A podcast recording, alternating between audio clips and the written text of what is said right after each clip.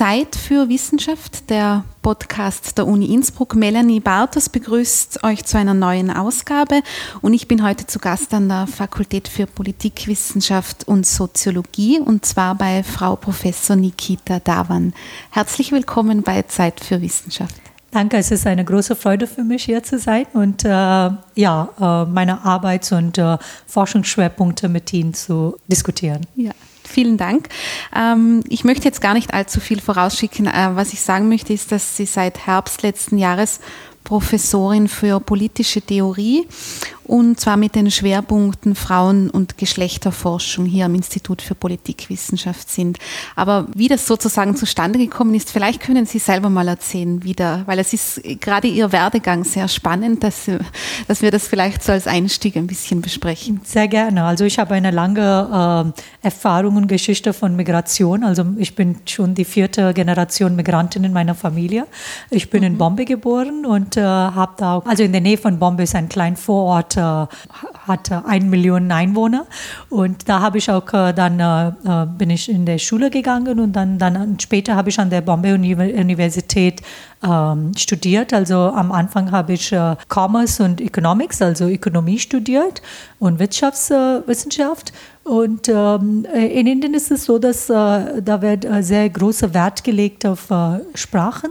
Also an der Uni hatten wir die, äh, also müssten wir natürlich Englisch und Hindi und Marathi lernen, aber auch wir hatten auch eine äh, auch die Möglichkeit eine Fremdsprache zu lernen und da hatten wir zwei Optionen, entweder Deutsch oder Französisch. Und Deutsch klang so exotisch, also habe ich angefangen als Studentin Deutsch zu lernen. Und äh, dann habe ich, äh, am Anfang habe ich an der Uni äh, einige Kurse besucht und dann später an der Goethe-Institut äh, äh, in Bombay und in Pune habe ich Kurse besucht. Und dann war ich so begeistert mit deutscher Literatur und Philosophie und ähm, wollte einfach weiter studieren und habe dann mich entschlossen. Ja, nicht, also die Migration war nicht nur von äh, ein Land zu dem anderen, aber auch von einer Disziplin zu dem anderen. Dann mhm. habe ich wollte nicht mehr Ökonomie studieren und habe dann in äh, Bombay hieß es German Studies, also äh, nicht nur äh, Germanistik, sondern das war auch dann Landeskunde, Philosophie, Literaturwissenschaften. Und da habe ich dann ein Magister in German Studies äh, gemacht und dann war ich so besonders interessiert in deutsche Philosophie und dann habe ich einen zweiten äh, Magister in Philosophie gemacht. Schon während meine, meines Studiums, mein Magisterstudiums, habe ich angefangen, äh, nicht nur mit interkultureller Philosophie auseinanderzusetzen, das heißt nicht nur deutsche Philosophie, sondern auch indische Philosophie. Also ich habe äh, gleichzeitig mich mit deutschen Philosophen wie Heidegger und Wittgenstein auseinandergesetzt oder deutschsprachigen Philosophen wie Heidegger und Wittgenstein auseinandergesetzt, sondern auch mit indischen Philosophen. Und äh, ich habe mich äh, von Anfang an für politische Philosophie interessiert, also Fragen von Macht und Gewalt und die Beziehung zwischen Staatsbürger und Staat und auch äh, äh also Fragen von politischer und ökonomischer äh, Ungleichheiten. Und zu dieser Zeit ich, äh, hatte ich die Gelegenheit, ein Postgraduate Course an der Research Center for Women's Studies, Ascendity also das ist ein, eine der größten Frauenuniversitäten in Asien. Da habe ich dann diese Postgraduate Course äh, absolviert, genau. Da hatte ich äh, dann, also äh, meine Auseinandersetzung mit Macht und Gewalt wurde erweitert, weil dann kam die feministische Perspektive, äh, äh, habe ich auch berücksichtigt und habe ich auch kennengelernt und äh, wie funktioniert Geschlechtergewalt. Äh, äh ich habe mich mit Fragen äh, wie Geschlechtergerechtigkeit, Frauenmenschenrechte, äh, Geschlechterdemokratie auseinandergesetzt und das war super spannend, auch schwierig, weil also das waren nicht die ähm, äh, konventionelle Fragen, die ich in, äh, also in dem Fach politische Philosophie, also natürlich haben wir uns mit äh, äh, politischer Macht auseinandergesetzt, aber das war nicht eine, keine systematische Auseinandersetzung mit Feminismus oder Gender Studies oder Frauenforschung. Und das war wie gesagt, eine große Bereicherung, aber war auch eine große Herausforderung, diese unterschiedlichen Aspekte zusammenzubringen. Und deshalb sage ich immer, dass meine Arbeit war von Anfang an nicht nur transdisziplinär. Ich habe mich mit Kulturwissenschaften, Literaturwissenschaften, Philosophie, Gender Studies auseinandergesetzt und das gehörten zum unterschiedlichen also Bereiche. Also war nicht nur transdisziplinär, sondern war auch äh, teilweise antidisziplinär, weil ich habe die Grenzen der einzelnen Disziplinen in Frage gestellt und auch hinterfragt. Und wie gesagt, das war als eine junge Studentin super spannend. Mhm. Also als junge Studentin äh, dachte ich auch damals, ich mache was äh, ganz äh, unkonventionell und äh, also ist auch ein bisschen transgressiv und äh, ja, äh, war eine sehr spannende Zeit. Und äh, dann hatte ich äh, als Studentin an der äh, SNDT Women's University hatte ich, äh, habe ich mich beworben. Da war diese Sommeruniversität, die Internationale Frauenuniversität in Hannover und wurde dann, äh, habe ich ein Stipendium bekommen vom DAD. Und da waren 900 Frauen aus 150 Ländern. Das war ein großartiger internationaler mhm. Forum und waren sechs Arbeitsbereiche: ähm, Body, Migration, Work, Water, Technology and City. Und ich war im äh, Arbeitsbereich Migration. Und mhm. da habe ich sehr spannende Kolleginnen kennengelernt und habe auch mich ein bisschen mit äh, dem deutschen akademischen Kontext, also das habe ich auch kennengelernt. Und dann habe ich mich äh, beworben um ein Stipendium bei der Heinrich Böll äh, Stiftung und habe hab auch, äh, also hatte ich Glück und hatte, habe ein Stipendium bekommen. Und dann kam ich in 2001 nach Deutschland an der Ruhr-Universität Bochum äh, zu promovieren wie gesagt, ich war, ich hatte immer äh, das Glück, ich habe immer Leute gefunden, die mich unterstützt haben. Also mein Betreuer damals hat mich sehr unterstützt, weil der hat mir die Gelegenheit gegeben, während meines Philosophie-Promotion äh, nicht nur mit dem deutschen Philosophen auseinandersetzen, sondern auch mit dem indischen Philosophen auseinanderzusetzen. Und äh, also war meine Doktorarbeit äh, zum Thema Schweigen. Also ich habe mich mit Sprache, Macht und Gewalt auseinandergesetzt. Also was ist die Verbindung oder das Verhältnis zwischen Sprache und Handlungsfähigkeit? Was ist, äh, was heißt freies Reden? Was heißt, äh, also äh, ich habe mich mit Zensur auseinandergesetzt, mhm. super aktuelle Themen. Gerade ja, ja. reden wir in Europa, äh, ja. gerade diskutieren wir mhm. genau diese Themen. Und die Grenze der Sprache, also das ist in Sprachphilosophie ein großes Thema und natürlich die Grenze von Handlungsfähigkeit. Und äh, zu der Zeit habe ich auch angefangen, äh, mich mit postkolonialer Theorie auseinanderzusetzen, also Fragen von Eurozentrismus, europäischer Kolonialismus. Und äh, als ich nach Deutschland kam, habe ich gesehen, dass äh, es gab keine Interesse und auch äh, keine äh, Unterstützung für postkoloniale Theorie im Sozialwissenschaften und in Philosophie. Also mhm. da war irgendwie, also die, dieser Mainstream-Rede war, dass äh, Deutschland oder äh, Österreich oder die Schweiz waren nie große Kolonialmächte. Also wenn wir über postkoloniale Theorie reden, dann eher im Kontext von Spanien oder Frankreich oder Großbritannien. Die waren große Kolonialmächten. Also in Deutschland, wenn wir über Gewalt reden oder wenn wir Erinnerungs, wenn wir uns mit Erinnerungspolitik auseinandersetzen, dann eher im Kontext von Nationalsozialismus und Holocaust. Äh, das hat mich motiviert, äh, zusammen mit meiner Kollegin Maria Domar Castro Varela äh, dieses Buch zu schreiben, also Postkoloniale Theorie, eine kritische Einführung. Das war zu der Zeit die erste Einführung auf Deutsch zum Thema postkoloniale, mhm. postkoloniale Studien. Und da haben wir uns besonders auch mit der die Verbindung zwischen ähm, Holocaust und Kolonialismus auseinandergesetzt. Und da haben mhm. wir uns natürlich, waren wir inspiriert von Arbeit von Hannah Arendt und äh, Du Bois, und Web Du Bois, Franz Fanon, M. Césaire. Also diese Theoretiker und Denkerinnen haben sich mit das Zusammenspiel von Holocaust und Kolonialismus auseinandergesetzt. Also zum Beispiel Hannah Arendt spricht von Boomerang-Effekt und zeigt, wie Kolonien, deutsche Kolonien als äh, Labor von dieser ähm, gewaltvolle Praxen funktioniert haben. Ja, also die, mhm. wie diese, diese gewaltvollen Taktiken und Praxen wurden sozusagen importiert nach Deutschland aus den Kolonien.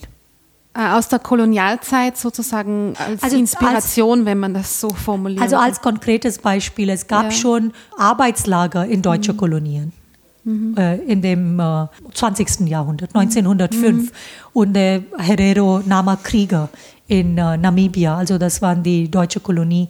Äh, und da gab es schon diese Völkermord äh, gegen die indigene Bevölkerung. Mhm. Also äh, es gibt sehr spannende Arbeit von der, mein Kollege Jürgen Zimmerer Und der zeigt auch, dass es gibt Verbindungen zwischen deutscher Kolonialismus, Kolonialismus und Faschismus. Mhm. Und solche Sachen äh, haben wir auch thematisiert und äh, versucht zu zeigen, dass postkoloniale Theorie sehr relevant auch für deutschsprachigen Raum ist. Also auf der einen Seite die Verbindung zwischen Kolonialismus und Holocaust und auf der anderen Seite, ähm, äh, also wie haben deutsche äh, Denker und Denkerinnen auch zu Kolonialismus beigetragen, ob es Kant und Hegel und Marx war oder Goethe oder äh, Max Müller, also deutsche Indologen, die äh, Romantiker, alle haben eine sehr wichtige Rolle in, äh, in Kolonialdiskurse gespielt und haben auch zu Kolonialdiskurse beigetragen. Mhm. Viele haben auch für koloniale Institutionen gearbeitet, also zum Beispiel Max Müller hat für East India Company gearbeitet und auch Geld verdient indem er beauftragt wurde, die indische Veden zu systematisieren und zu übersetzen. Also da sieht man, dass es gibt direkte und direkte äh, Verbindung zwischen ähm, deutschsprachigen Raum und Kolonialismus. Und ich sage die Studierenden immer nur als ganz banales Beispiel. Ich frage immer die Studierenden, ob es überhaupt eine gibt, der kein Kaffee äh, trinkt oder Schokolade isst oder Kartoffel isst. Das sind alle Kolonialprodukte. Mhm. Also, äh, oder äh, noch als Beispiel, wenn wir über ähm, äh, Aufklärung in Europa reden. Also mein also der Jürgen Habermas gibt das Beispiel von Kaffeehäusern, von Salons als äh, äh, Öffentlichkeitssphäre, wo äh, ne, also Diskussionen geführt werden, äh, wurden, also wo Demokratie sozusagen äh, entstanden ist in Europa. Und ich frage immer, wo, woher kam Kaffee, mhm. woher kam Tee? Äh, diese ähm, Kaffeesalons, woher kam Tabak? Also das sind alle Kolonialprodukte. Und deshalb, äh, also zum Beispiel Franz Fanon sagt, äh, Europa ist äh, wortwörtlich ein Produkt von seinen Kolonien. Da müsste man dann aber sagen, dass eigentlich die Auseinandersetzung mit Kolonialis Kolonialismus oder auch Postkolonialismus einerseits für ein besseres Verständnis unserer eigenen Geschichte, jetzt wenn genau. man auch Deutschland, Österreich, die Schweiz Absolut. hernimmt, eigentlich ganz wichtig wäre und dennoch aber, wenn ich Sie richtig verstehe, ziemlich vernachlässigt wurde Absolut. bisher. Und es ist eigentlich erstaunlich, weil sehen, mhm. also nur als Beispiel zwei Felder sehen wir. Migrationspolitik. Heute, mhm. wenn wir über Migration nach äh, Europa reden, äh, man kann das nicht verstehen ohne äh, eine Auseinandersetzung mit Kolonialismus. Mhm. Also äh, ich weiß, dass zum Beispiel in Österreich ähm, ist die Migration eher aus osteuropäischen Ländern. Aber da muss man auch fragen, ob kann man über innere Kolonisierung in Europa reden. Also was ist das Verhältnis zwischen zwischen äh, europäischen Ländern und osteuropäischen Ländern. Also mhm. ist das ein neokoloniales Verhältnis? Äh, also solche Fragen sind höchst spannend. Mhm. Ähm, äh, was, ist das, äh, was ist das Verhältnis zwischen Postkommunismus und Postkolonialismus? Also auf der einen Seite im, äh, äh, im Bereich von Migrationsforschung, also heute, wenn wir über Flüchtlingspolitik reden, wenn wir über Diskriminierung und Rassismus gegen Migranten reden, wenn wir über äh, Geschlechtergewalt in Migrationsgesellschaften reden. Also das sind alle Themen, wo äh, eine, äh, es gibt eine große also Notwendigkeit, sich mit Kolonialismus und postkoloniale Theorie auseinanderzusetzen. Auf der anderen Seite, wenn wir über Entwicklungspolitik reden, also Armut in Afrika oder äh, äh also BRICS-Länder, also das Verhältnis zwischen Europa und nicht-europäischen Ländern, UNO, äh, mhm. also Sicherheitspolitiken alle diese Felder, äh, es ist ganz, ganz wichtig, eine historische Auseinandersetzung mit Kolonialismus. Also man kann nicht das Verhältnis zwischen Europa und nicht-europäischen Ländern verstehen, ohne sich mit postkolonialen Perspektiven auseinanderzusetzen. Also ich bin immer wieder erstaunt, wie untertheoretisiert postkoloniale Perspektiven in Sozialwissenschaften sind. Und da bin ich sehr dankbar, dass ich in unterschiedlichen Kontexten, sowohl in Frankfurt, aber auch hier in Innsbruck, die Möglichkeit habe, dass sowohl in mein, äh, meine Forschung als auch in meiner Lehre diese Perspektiven zu integrieren, mhm. also in den Sozialwissenschaften. Also und auch nicht nur Postkolonialismus, sondern auch das, die Verbindung zwischen postkolonialer Theorie und äh, Gender Studies und Queer Studies. Mhm. Und da bin ich, wie gesagt, sehr dankbar, dass es möglich ist, äh, in der Lehre, aber auch in der Forschung diese unterschiedliche Aspekte zusammenzubringen und zu integrieren. Mhm. Ähm, haben Sie eine Theorie dafür oder sich die Frage gestellt, warum das ähm, so ein vernachlässigtes Thema ist? Also es gibt eine sehr spannende Aussage von Salman Rushdie, uh, mhm. der sagt, dass uh, the problem with the British is that their history happened elsewhere and that's why they're ignorant of it. Mhm. Und ich glaube, mhm. teilweise ist das auch relevant für die deutschsprachigen Raum. Also uh, die sind ein bisschen ignorant über die eigene Geschichte und das ist eine sehr, um, ich glaube, eine sehr begrenzte Auseinandersetzung mit eigener Geschichte. Und äh, die Geschichte Europas endet, sich, endet sich nicht nur an die Grenze Europas. Mhm. Äh, ich glaube, dass es gibt immer noch einen methodologischen Nationalismus in unterschiedlichen Disziplinen. Und äh, da ist also irgendwie diese Verflechtungen zwischen unterschiedlichen Geschichten müssen ernst genommen werden. Also was ist das äh, wenn wir über Deutschland äh, oder Österreich oder die Schweiz Ökonomie reden oder Kultur oder soziale Strukturen reden, es ist ganz wichtig, die Verflechtungen ernst zu nehmen. Oder sagen wir so, Industrialisierung in Europa wäre nicht möglich gewesen, gewesen ohne Rohstoffe aus mhm. Asien oder Afrika oder äh, Lateinamerika. Also unsere Kleider, wo werden die produziert? Unsere Schuhe, was wir essen, was wir trinken. Also ich habe schon Kaffee und Schokolade erwähnt, aber ja. auch andere Sachen. Also unter welchen Bedingungen werden Obst produziert, die wir essen, also in Spanien? Äh, es wird in Europa produziert, aber wer, was für Arbeitskräfte werden ausgebeutet? Woher kommen sie? Und wie werden diese Bedingungen produziert im Zeit der neoliberalen äh, Globalisierung? Also nochmals die, die Verbindung zwischen Kolonialismus, Neokolonialismus und Globalisierung. Wir können nicht Globalisierung verstehen, ohne uns mit Kolonialismus auseinanderzusetzen. Mhm. Und ich glaube, äh, es gibt immer mehr Interesse daran, aber äh, es gibt viel zu tun. Ja.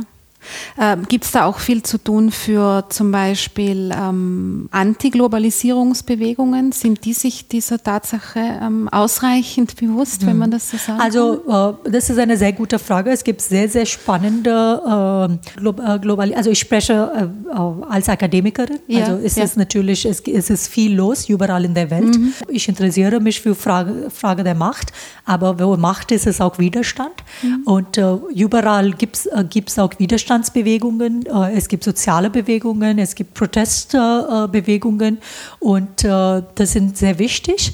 Ähm, aber ich finde, dass es ist gleichzeitig immer noch ein impliziter Eurozentrismus äh, in Sozialbewegungsforschung. Also zum Beispiel ähm, nehmen wir das ganze Diskurs über Prekarisierung. Mhm. Also Prekarisierung, das wurde nur Thema in den letzten 10, 15 Jahren in Europa. Äh, und das ist durch das systematische Abbau der Wohlfahrtsstaat. Ja, also das ist mhm. die Flexibilisierung der Arbeitsmacht und auch die Globalisierung. Also das ist die Neoliberalisierung von Arbeitsmarkt. Aber nehmen wir das äh, als Beispiel äh, ein Land wie Indien, wo nur 7 Prozent der Arbeitskraft in formaler Sektor arbeitet. 93 Prozent der Arbeitskraft arbeitet in informaler Sektor diese Arbeiter haben nie Erfahrung mit Sachen wie gerechter Arbeitslohn, äh, Krankenversicherung ja. oder andere Formen von äh, Versicherungen. Also die haben immer prekär gearbeitet. Also dann können wir nicht über Prekarisierung, also in dem Kontext können wir nicht über Prekarisierung reden als Verb, weil das war immer prekär. Die Arbeit war immer ja. prekär. Ja. Aber nur als es mit der Umstrukturierung der Arbeitsmarkt angefangen hat, haben die linke Kritiker angefangen, über Prekarisierung zu reden. Mhm. Und da sieht man, oder was in Griechenland passiert, in Spanien passiert, jetzt plötzlich reden Europäer, also beschäftigen sich auch mit Globalisierung. Und es gibt diese äh, Kritik an Globalisierung. Aber ich glaube, das gab es, also natürlich gab es immer eine, äh, gab es immer in den 70er Jahren Soli-Bewegung. Also es waren Studierenden, die sich für Lateinamerika interessiert haben oder Afrika interessiert haben oder Asien interessiert haben und haben, haben auch gegen Armut oder gegen Ausbeutung in diesen Ländern gekämpft. Aber diese Verbindung zwischen was in Europa passiert und was in der nicht westlichen Welt passiert, das ist also diese, diese zwei Sachen zusammenzudenken, mhm. ist ganz wichtig. Und teilweise äh, unterstütze ich Antiglobalisierungskritik und auch die, die ganze Forschung über Antiglobalisierung, aber gleichzeitig kritisiere, kritisiere ich das auch, weil für mich ist das immer noch sehr eurozentrisch. Ja. Teilweise. Mhm. Und also, da würde ich sagen, es ist wichtig, postkoloniale Theorie mit Global Globalisierungsstudien. Also die zwei Perspektiven sollen wir zusammendenken. Mhm. Also was hat Neokolonialismus und Globalisierung miteinander? Wie sind sie miteinander verbunden? Äh, sie haben vorher schon ein Stichwort erwähnt, das Sie sich in diesem Zusammenhang auch ansehen. Das sind Gender Studies, Frauenforschung. Mhm. Wie ist es jetzt, wenn wir das jetzt so als konkretes Beispiel herausnehmen würden, dass postkoloniale ähm, Theorie mit mit Gender Studies zusammengeht. Wo, mhm. wo, sind, wo sehen Sie da die Verbindungen? Mhm. Also ähm, als ich, äh, ich habe das schon erwähnt, als ich Philosophie studiert habe in Bombay, politische Philosophie, ich habe mich mit politis, politischer Philosophie auseinandergesetzt, war meine Auseinandersetzung mit Feminismus und Gender Studies eine große Bereicherung für mich. Mhm. Also weil da war also äh, natürlich die Kritik, dass der Norm in politischer Philosophie ist der Mann. Also wenn wir über Staatsbürger äh, äh denken, wenn wir über Politik reden, gab es eine ganz große klare Trennung zwischen privater Sphäre und öffentlicher Sphäre. Und Politik findet natürlich in der öffentlichen Sphäre ähm, äh, statt. Also ich lese zusammen mit meinen Studierenden Maddie Wollstonecraft und Olympe de Gouges und wir sehen, die haben eine sehr, sehr wichtige Kritik an politische Theorie ausgeübt, weil die haben gesagt, dass Frauen werden ausgegrenzt aus der äh, aus der politischen Sphäre. Also mhm. diese Intervention war ganz, ganz wichtig, wo die gezeigt haben, dass äh, es gibt eine ganz klare äh, sexistische ähm, äh, Ausgrenzung von Frauen aus der Politik. Also die postkoloniale Intervention in Gender Studies und äh, in Frauenforschung war zu, äh, der Versuch war, diese, diese Kategorie Frau, Frau zu, ähm, oder wir Frauen zu pluralisieren. Also innerhalb der feministischen äh, oder innerhalb der Geschlechterforschung gab es immer noch diese, diese Mythos, dass wir Frauen jenseits von, von unseren Unterschieden haben eine gemeinsame Erfahrung von Gewalt. Also war diese ganze Rede von universaler Patriarchat und äh, diese, äh, äh diese sozusagen Überzeugung von globaler Schwesterschaft. Und was äh, wichtig, der wichtigste Beitrag von postkolonialer Feminismus war zu zeigen, dass es gibt natürlich ähm, Allianzen zwischen unterschiedlichen Frauen, aber gleichzeitig gibt es auch Konflikten zwischen also es mhm. gibt keine einfache, oder sagen wir, es gibt Interessenkonflikte. Es gibt keine einfache Allianz zwischen unterschiedlichen Frauen.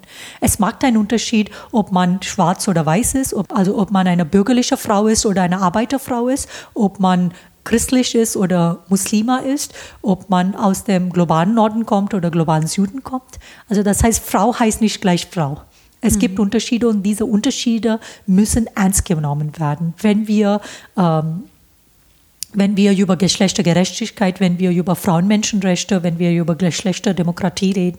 Also das hat natürlich eine, äh, das, das war auch sozusagen eine Krise in der ganzen äh, Frauenforschung, weil viele haben sich beschwert, dass wenn die Kategorie Frau in Frage gestellt wird, wenn die, die fundamentale Kategorie Frau in Frage gestellt wird, dann kann man keine äh, Politik führen. Aber was die poststrukturalistische Feministinnen äh, hier versuchen zu thematisieren, ist, dass also hier müssen wir auch unser Gewaltverständnis pluralisieren. Also Gewalt kommt nicht nur von Männern, sondern Gewalt kommt auch von Frauen. Also die Erfahrung von Gewalt ist eine sehr, sehr heterogene Erfahrung. Und das war, glaube ich, eine sehr wichtige äh, Intervention.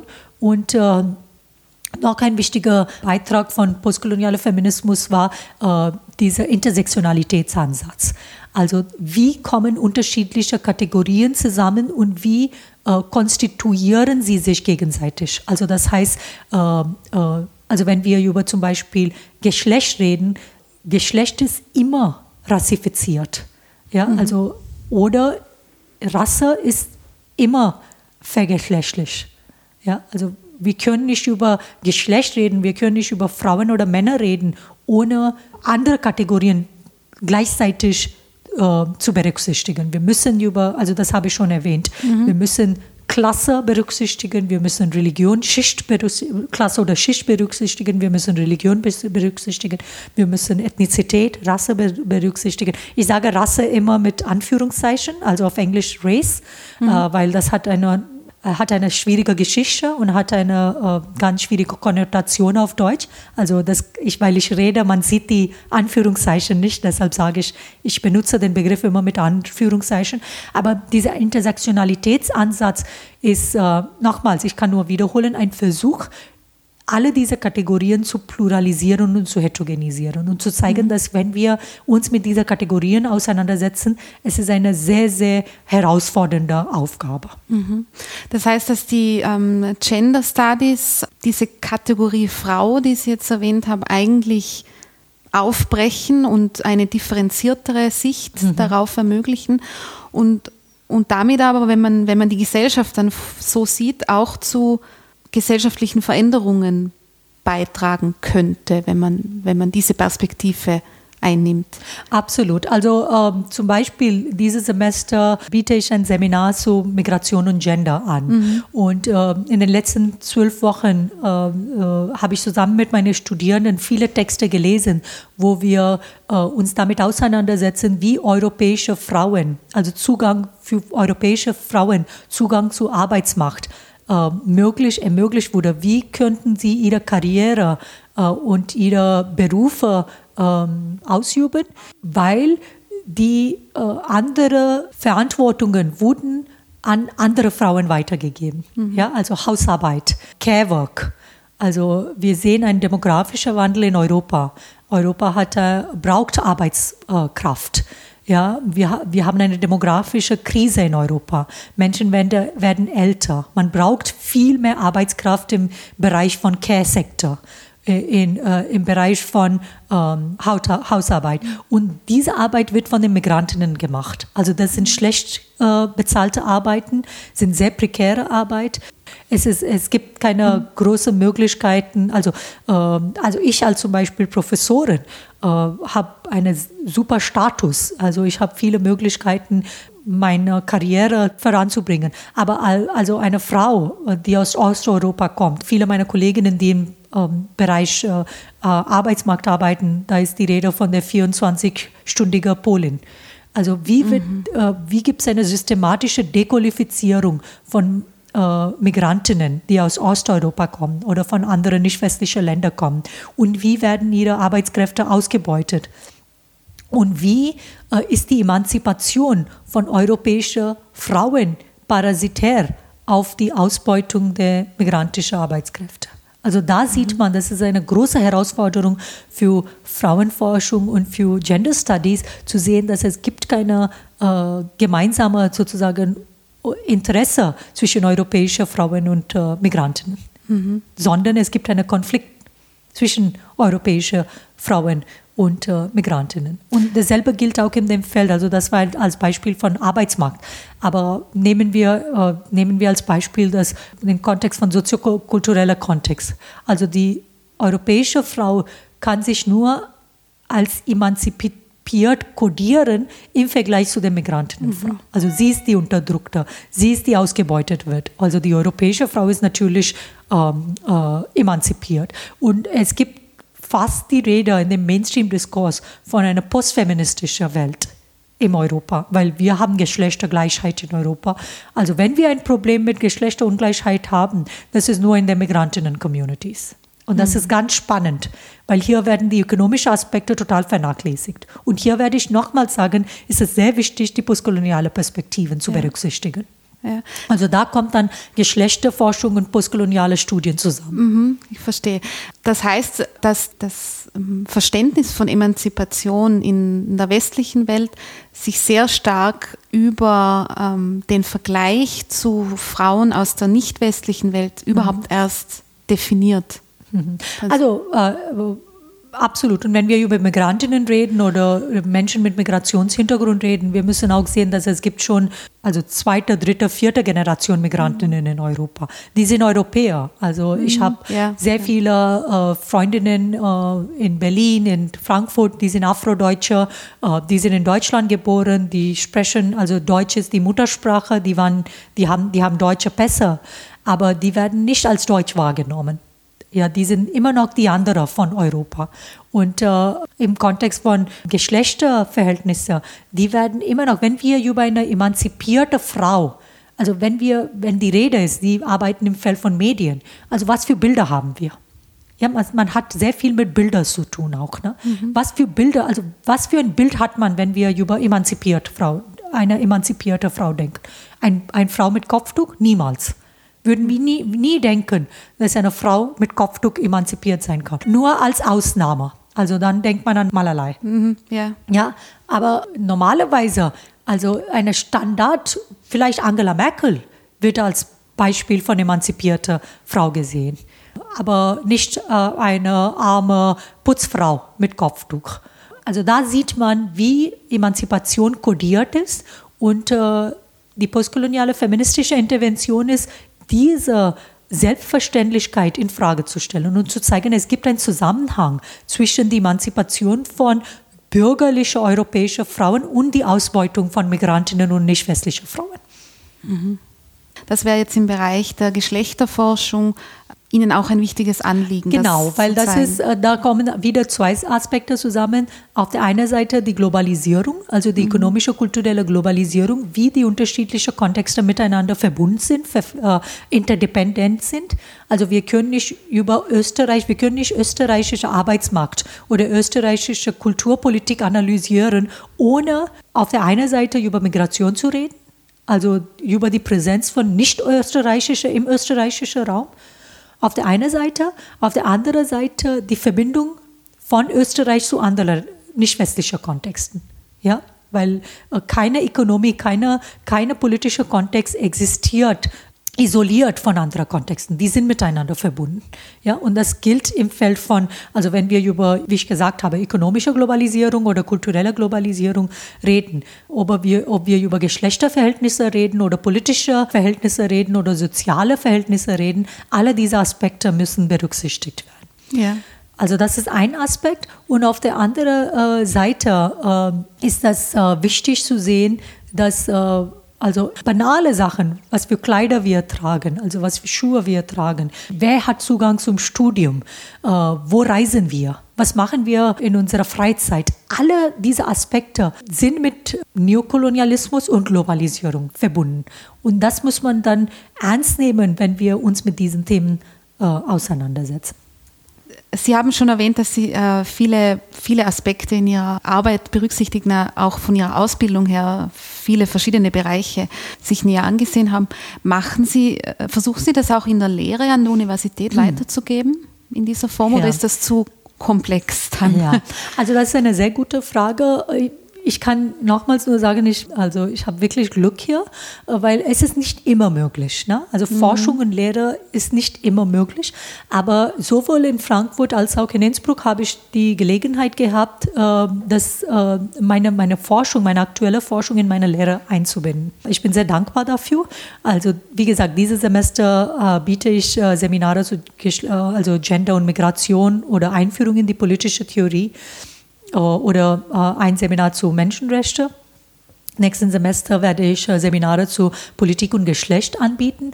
Und äh, zu der Zeit arbeite ich sehr intensiv zum Thema Geschlechtergewalt und Geschlechterverletzlichkeit. Und äh, hier habe ich die Gelegenheit, äh, also wir werden natürlich uns mit äh, kanonischen Texten auseinandersetzen, mit äh, also allgemeine Theorien auseinandersetzen, aber wir werden uns auch mit aktuellen Themen auseinandersetzen.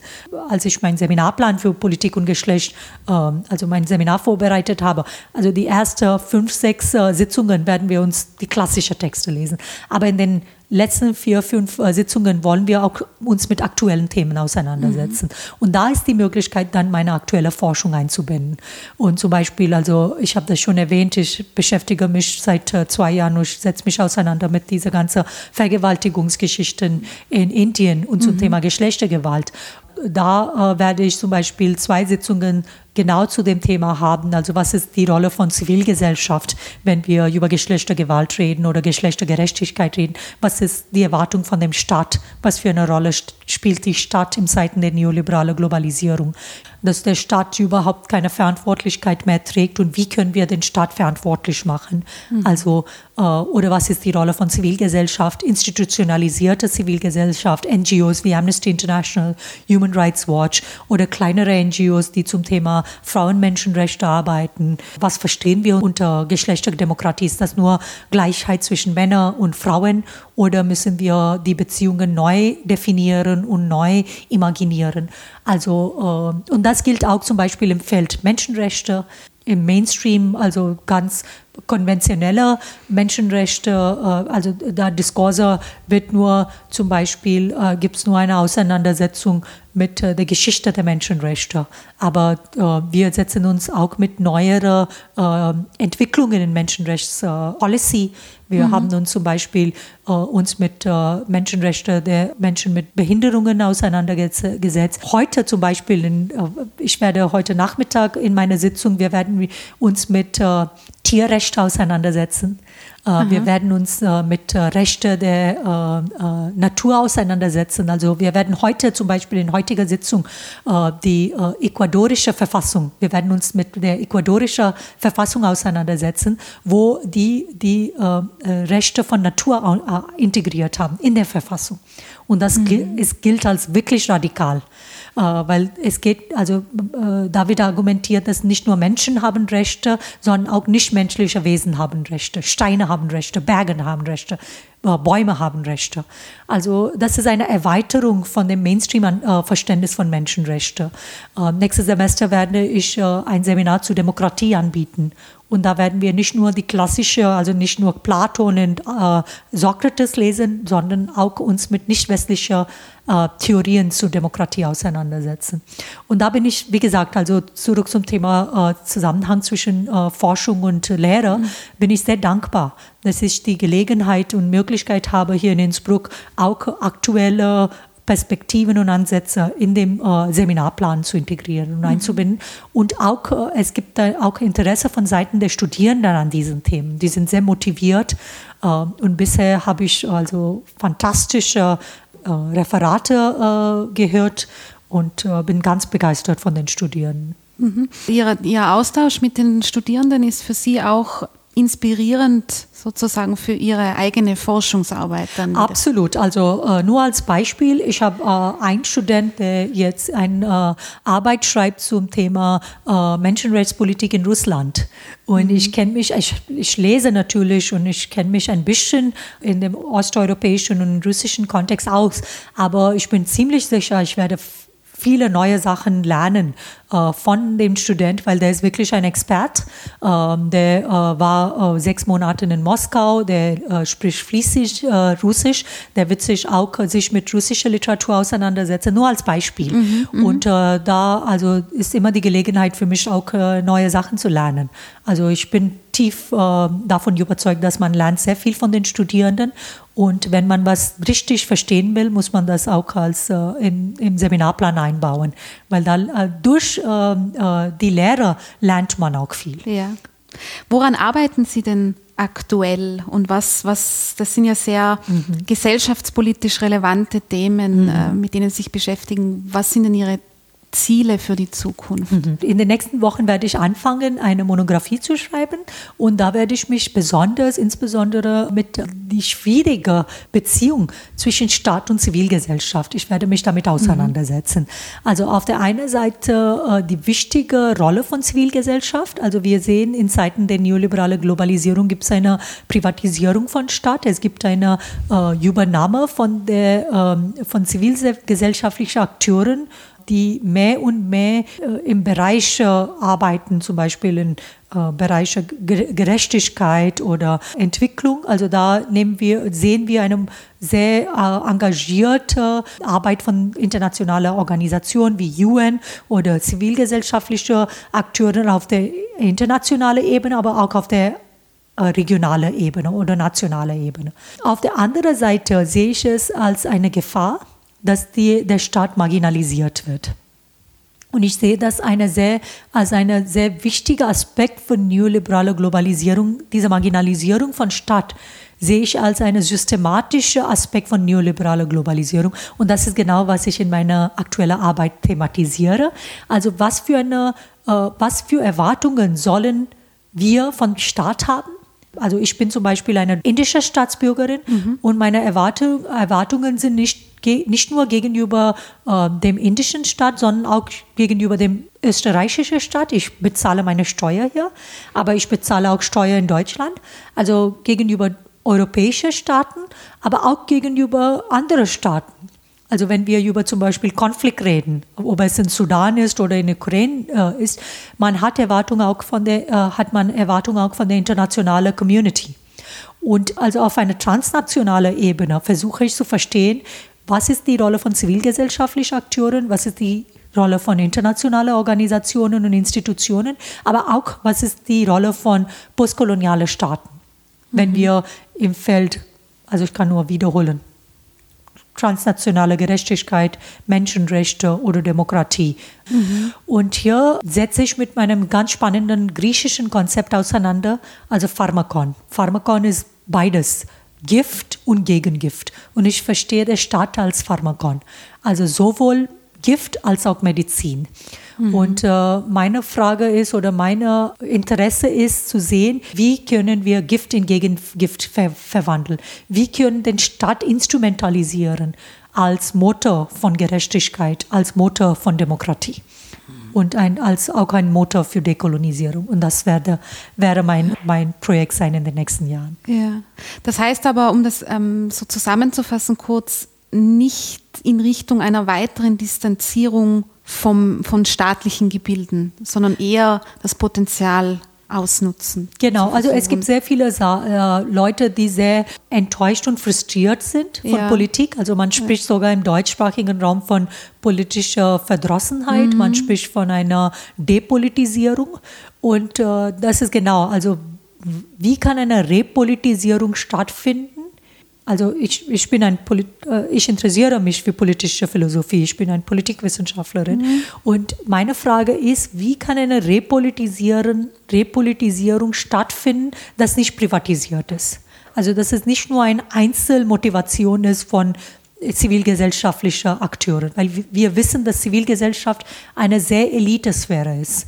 Also wer hat die Zeit und die Ressourcen, sich ehrenamtlich zu äh, mhm. engagieren? Mhm. Entweder mit, wird man dafür bezahlt, man arbeitet für ein NGO, dann ist die Frage von Funding, woher kommt das Geld? Und Konditionen, weil immer wo Geld ist, gibt es immer Kon äh, Bedingungen auf der einen Seite. Oder gibt es ein ehrenamtliches Engagement? Aber dafür man, braucht man Zeit und Ressourcen.